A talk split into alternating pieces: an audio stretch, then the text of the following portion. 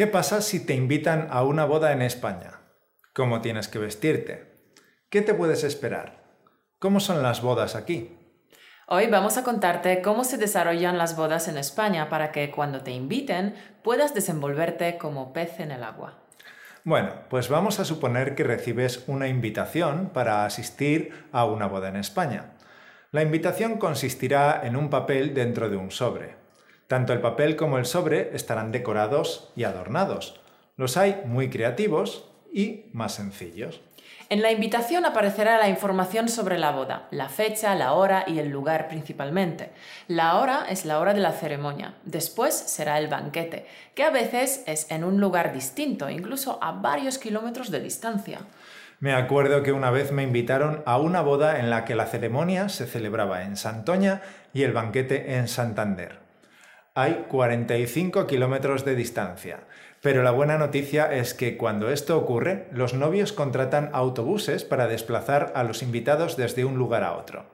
Esta información seguramente vendrá detallada junto a la invitación. Cuántos autobuses hay y a qué hora se podrán usar. En la invitación también aparecerá otra información importante. Por ejemplo, la fecha tope para que confirmes tu asistencia a la boda y a veces también aparece un número de cuenta bancaria o una lista de bodas. Hay personas a las que esto de la cuenta bancaria les parece mal y que es un detalle muy feo. Bueno, a mí no me parece ni bien ni mal, pero te vamos a explicar de dónde viene esto de la cuenta corriente. Hace años, cuando una pareja se casaba, normalmente también empezaban a vivir juntos y se tenían que buscar un piso y comprar todas las cosas. Así que la gente hacía regalos y los pobres novios acababan con cinco cafeteras y cuatro tostadoras.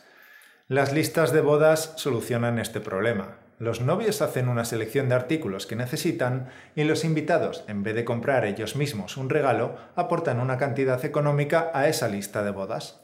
Como actualmente las parejas ya llevan tiempo viviendo juntas, cuando se van a casar, ya no necesitan estos artículos, así que la lista de bodas no es tan útil como antes. Por eso muchos invitados prefieren dar dinero a los novios para ayudarles a pagar los gastos de la boda o del viaje de la luna de miel. Y ocurre el problema de que los pobres novios pueden recibir una gran suma de dinero el día de su boda. Y vaya, creo que ese día ya tienen muchas cosas en la cabeza como para andar pendientes de tanto dinero, ¿no? Así que la cuenta bancaria soluciona ese problema.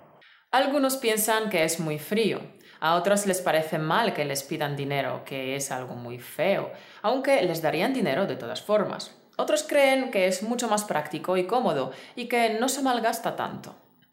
Y tampoco es una obligación, aunque lo correcto es aportar como mínimo una cantidad que cubra el cubierto, es decir, lo que cuesta tu parte del restaurante.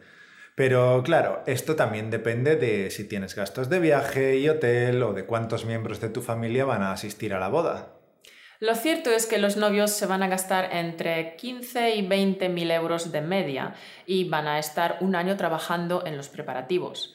Todos los negocios alrededor del evento van a aprovechar para meterles el sablazo a los novios. El fotógrafo, eh, los músicos, las flores, el restaurante. Por cierto, meter un sablazo significa pedir un precio demasiado caro por un servicio. Bueno, pues ya has recibido la invitación. Ahora toca pensar en qué te vas a poner para la boda. ¿Cómo puedes ir vestido? Y empezamos por lo más difícil, las chicas. Las chicas no pueden llevar sandalias con medias. Tienes que llevarlas sin medias. Los dedos de los pies con medias quedan fatal. Tampoco puedes vestir de blanco. No importa si la novia va a ir de blanco o no. Si alguna chica va de blanco, creará confusión. Tampoco puedes llevar colores muy parecidos al blanco, como el marfil o el plateado. Tampoco puedes llevar un bolso grande a una boda. Tienes que llevar un bolso mini. Lo mismo ocurre con las joyas. O llevas varias muy pequeñas o solo una grande, por ejemplo, los pendientes. Si la boda es religiosa, lo correcto es llevar los hombros tapados. Así que si el vestido no tiene mangas, puedes ponerte una chaqueta o un chal. Se puede ir de negro, pero mejor con algún toque de color o metalizado, para darle un toque festivo. La boda puede ser de día o de noche. Si es de día, lo más apropiado es un vestido corto. Pero nunca un vestido mini, ni llevar escotes exagerados. Recuerda que es la novia quien debe atraer las miradas. Y de día nunca un vestido largo. Si es de noche, sí tiene que ser vestido largo. Puedes llevar un vestido corto si no eres familiar directo o alguien muy cercano a los novios. Bueno, pasemos a lo fácil. ¿Cómo pueden vestirse los chicos? Pues lo más recomendable es el traje de media etiqueta. Si tienes un papel importante, por ejemplo, eres el padrino, debes llevar traje de chaqué. Un invitado nunca debe llevar chaqué a no ser que también lo lleve el novio. Recuerda que nadie puede vestir más formal que el novio. La idea general sigue siendo no eclipsar a los novios, por lo que no se puede ir de blanco, ni de negro, ni con colores estridentes. Si la boda es de noche, no son apropiados los tonos claros, aunque si es de día, son más apropiados. Sí se puede usar smoking, pues es una prenda que se considera de etiqueta semiformal. Los zapatos deben ser elegantes, de piel y nada gastados. Nada de combinar el traje con unas zapatillas Converse All Star. Y lo mismo ocurre con la corbata y la pajarita. Que combine con el traje y la camisa, que sea equilibrada, no estridente no es el día de ir vestido en plan divertido. Bueno, pues pasemos a la ceremonia.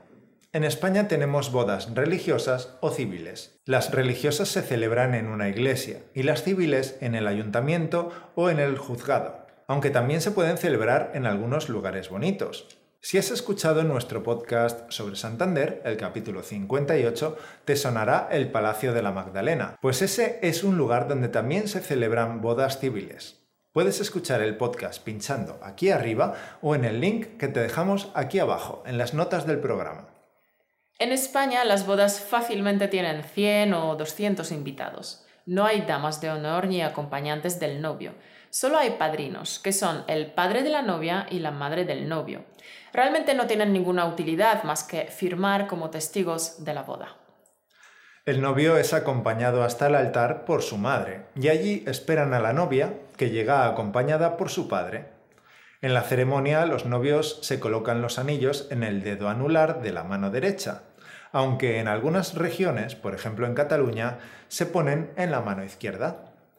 También se hace entrega de las arras. Normalmente algún niño pequeño trae las arras y se las entrega a los novios. Las arras son 13 monedas que se entregan los novios entre ellos y representan el compromiso de compartir sus bienes.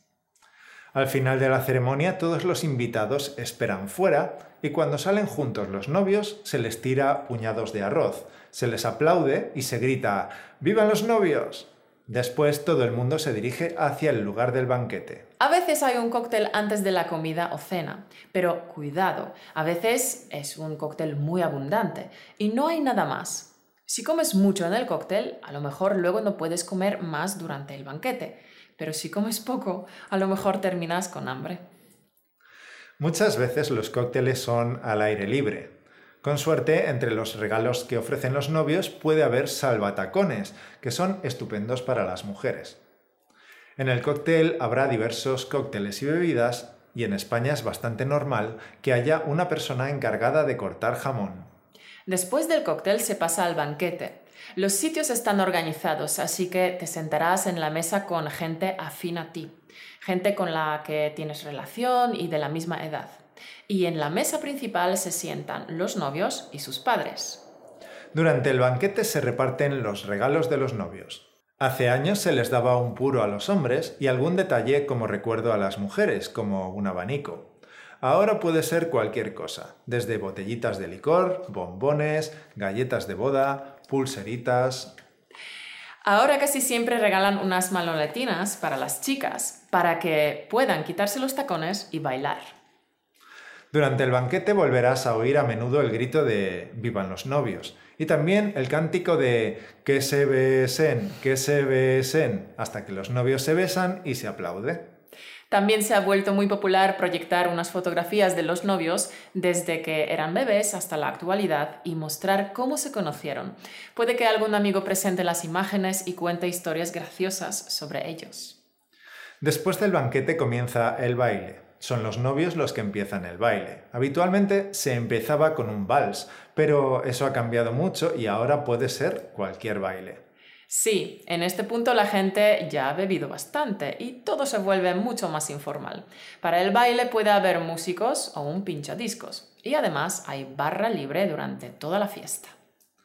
Bueno, y así son las bodas en España. Solo nos queda contar algunas curiosidades. Por ejemplo, al novio no se le permite ver a la novia antes de la boda hasta que su padre la acompaña al altar. También se supone que el novio no puede ver el vestido antes de la boda.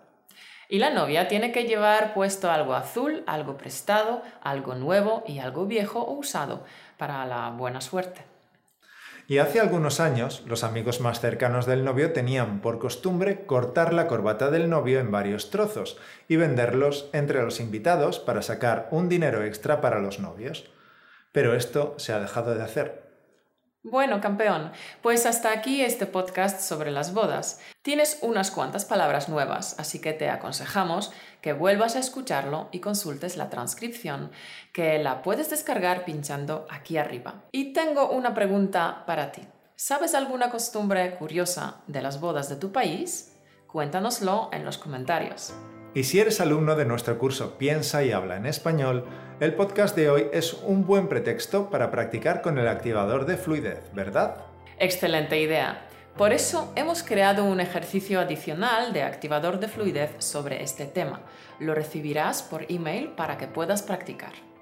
Recuerda que con el curso Piensa y habla en español puedes conseguir la fluidez hablada, speaking, en seis meses, incluso si no tienes con quién practicar. Para que lo consigas, hemos diseñado ejercicios de máxima eficacia, de niveles 8, 9 y 10. Y uno de ellos es el activador de fluidez, con el que puedes entrenar tú solo sin necesidad de compañeros ni de intercambios. Sabiendo que nadie te juzga, no hay estrés ni ansiedad.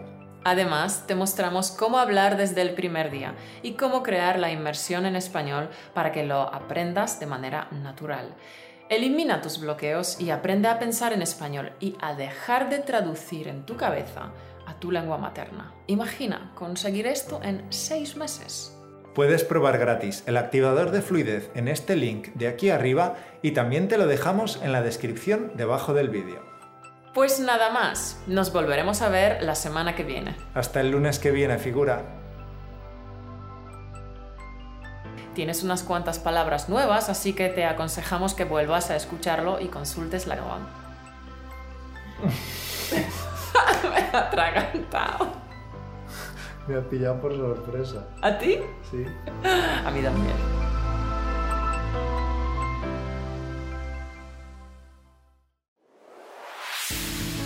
Por escucharnos. Únete a la conversación en españolautomático.com o busca español automático en iTunes.